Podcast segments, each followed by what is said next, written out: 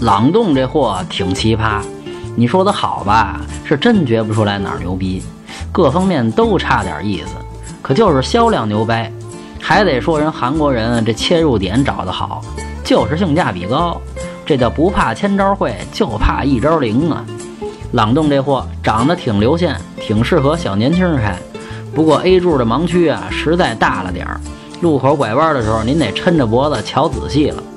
内饰做工啊是真没啥可说的，那疯子也是忽必烈他妹妹忽必来呀。低速啊提速不错，中高速提速慢那是没跑的，这都是韩系车的通病了。一点六的油耗不赖一点八呀就有点鸡肋了。